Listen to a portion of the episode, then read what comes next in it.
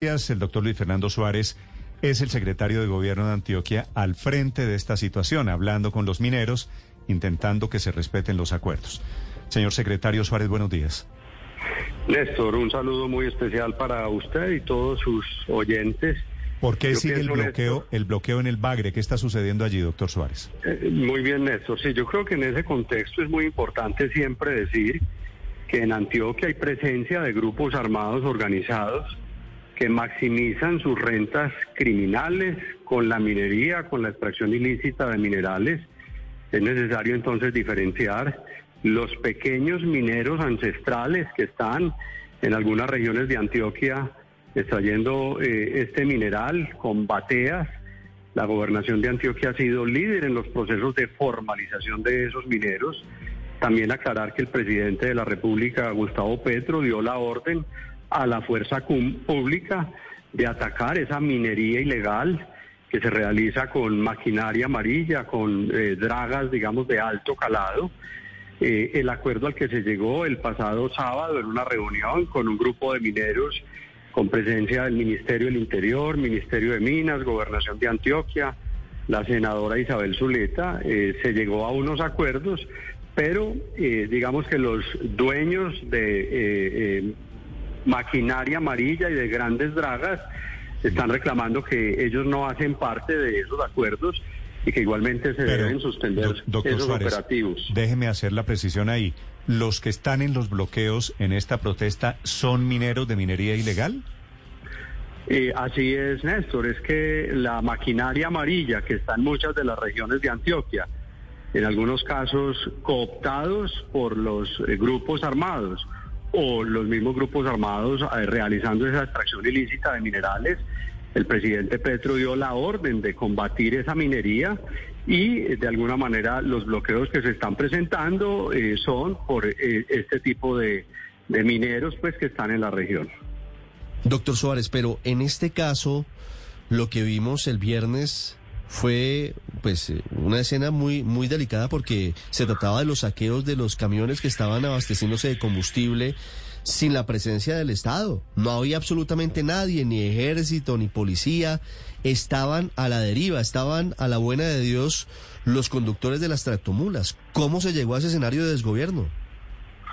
Pues recordemos que el 21 de septiembre la Fuerza Pública, precisamente en el sector de Guarumo, en Cáceres, hizo un operativo y la respuesta a ese operativo fue el bloqueo de las vías. Nosotros siempre hemos hecho un llamado a que no es necesario las vías de hecho, pero claramente allí se cometieron graves delitos, el saqueo de camiones, el constreñimiento, se limitó la movilidad de miles de antioqueños hacia el Bajo Cauca, eh, incluso un menor de edad perdió la vida en una de estas barricadas. Nosotros pensamos que la ley no se puede negociar el pasado viernes tuvimos al ministro de la Defensa en Medellín, hicimos un consejo de seguridad y le pedimos de manera enfática la intervención eh, a, esos actos delictivos. Eh, eh, digamos que el sábado se abre esa mesa de negociación de la cual participamos. acá la decisión, digamos, suprema de realizar esa intervención con la fuerza pública es del Ministerio de la Defensa, de la Policía Nacional. nosotros siempre estaremos dispuestos a dialogar pero sí pensamos que la ley, el cumplimiento de la ley no se negocia y que cuando se presentan delitos como estos se debe intervenir. Doctor Suárez, la senadora Zuleta, que es de la bancada del gobierno, pues del petrismo, mejor dicho, dice que hay un acuerdo para no perseguir la minería allí en Antioquia. ¿Eso es cierto? El acuerdo, Néstor, al que se llegó el sábado es con pequeños mineros ancestrales y eh, el acuerdo al que se llegó es que se suspenden los operativos de la fuerza pública contra estos mineros informales, son dragas pequeñas o mini dragas, pero los operativos contra maquinaria amarilla se deben mantener. Pero, pero ¿cómo van a hacer para diferenciar la minería, lo que llaman ancestral, de la minería ilegal? Eh, eh, es un tema, digamos, técnico, Néstor, porque son lo que llaman las mini dragas de un calado menor eh, ese es el acuerdo al que se llega y de ahí la respuesta de los otros mineros que no se sienten representados en esa mesa y en esos acuerdos.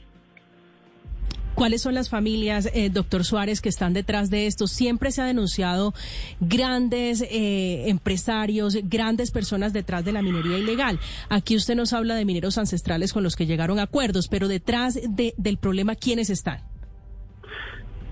Nosotros pensamos que el contexto en Antioquia es bastante complejo porque, como lo dije ahora, es clara la presencia del clan del Golfo, del ELN, de los residuales o las disidencias de las FARC que están extrayendo minerales, están dedicados a maximizar sus rentas a través de la minería ilegal en Antioquia. Y obviamente acompañamos esa decisión del presidente Petro de atacar este tipo de minería ilegal que además genera una grave devastación del medio ambiente, deforestación, genera pues eh, eh, en el Bajo Cauca cuando uno sobrevuela ve esas zonas degradadas por esa minería ilegal y esa es la que se debe atacar con toda la fuerza. Pero doctor Suárez, detrás de la minería ilegal lo que hay es mafias.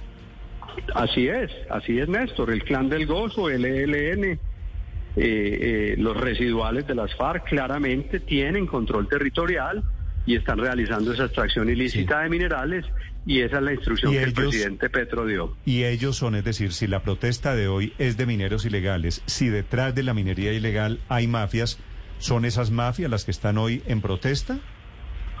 Pues esa es la lectura que nosotros hacemos, Néstor, es que para que eh, se instale una guaya, un cable sobre el río Nechí, que puede generar la muerte de muchas personas que transitan por este importantísimo afluente, eh, eh, el río Nechí, eso pues es un acto delictivo y por eso le hemos pedido a la fuerza pública que intervenga y que eh, dé la vía para entrar al municipio del Bagre y que restablezca la, vía por el, por el, río. ¿En, ¿En manos de quién está hoy la orden o la instrucción a la fuerza pública para que intervenga? El viernes el ministro Iván Velázquez dijo que se iba a privilegiar el diálogo, pero ayer el gobernador Aníbal Gaviria dice esto es inaceptable y da una instrucción y finalmente la fuerza pública desbloquea uno de los puntos. Eh, hay un cruce de cables, hay, hay diferentes órdenes entre el gobierno nacional y el gobierno departamental sobre el uso legítimo de la fuerza. Pues les cuento que el gobernador Aníbal Gaviria estuvo en permanente diálogo ayer, el, el sábado de ayer, con el ministro de la Defensa. Nosotros entendemos la postura del gobierno nacional de agotar la vía del diálogo, pero sí hay casos en los que claramente se están cometiendo delitos se está afectando la movilidad y pensamos que en esos casos es necesaria la intervención de la fuerza pero, pública. Pero, eh, doctor Suárez, el viernes también se estaba afectando la movilidad y no solo eso. E, eran evidentes y seguramente ustedes en el Consejo de Seguridad estaban viendo los videos de cómo estaban siendo saqueados los camiones de la manera más impune y de la manera más, más delictiva. Y en ese momento el ministro de Defensa dijo, no, vamos a privilegiar el diálogo a pesar de que las imágenes eran elocuentes. ¿Qué cambia del viernes al domingo?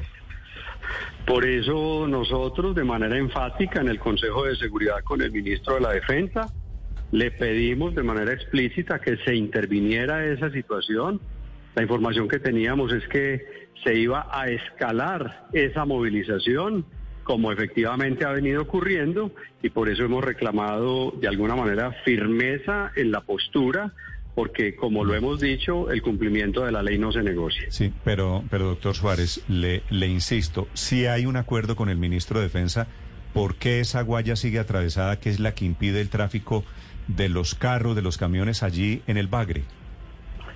Esta mañana, Néstor, estuve conversando con el comandante de la séptima división para que realizara una coordinación con la Armada Nacional y eh, levantaran o retiraran esa guaya del río Nechí. Estamos pues eh, pendientes de esa de, que se cumpla de alguna manera esa disposición, porque claramente eh, es violatoria de los derechos de las personas, se está violando la ley y por eso estamos pidiendo que se retire esa guaya que pone en riesgo la vida de las personas. Pero, de acuerdo, doctor Suárez, pero quiero entender, ¿por qué no la han quitado?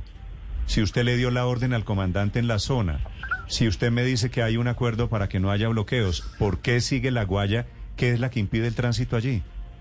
Néstor, ayer eh, tanto la séptima división, ejército y policía estuvieron incluso toda la madrugada del sábado al domingo retirando los árboles, el material vegetal eh, que había en la vía para poder restablecer el paso en la vía entre Medellín y Caucasia.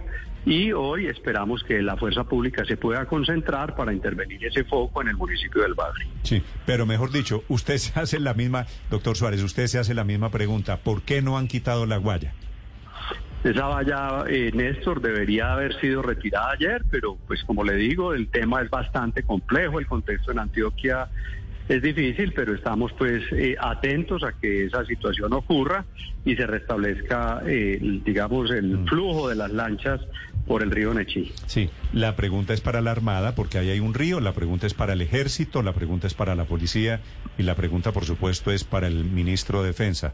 ¿Por qué no quitan la guaya, ministro, que tiene bloqueada la vía al mar esta mañana? 829, doctor Suárez, gracias por acompañarnos. Gracias, Néstor. Un saludo Es el secretario de Gobierno desde Antioquia.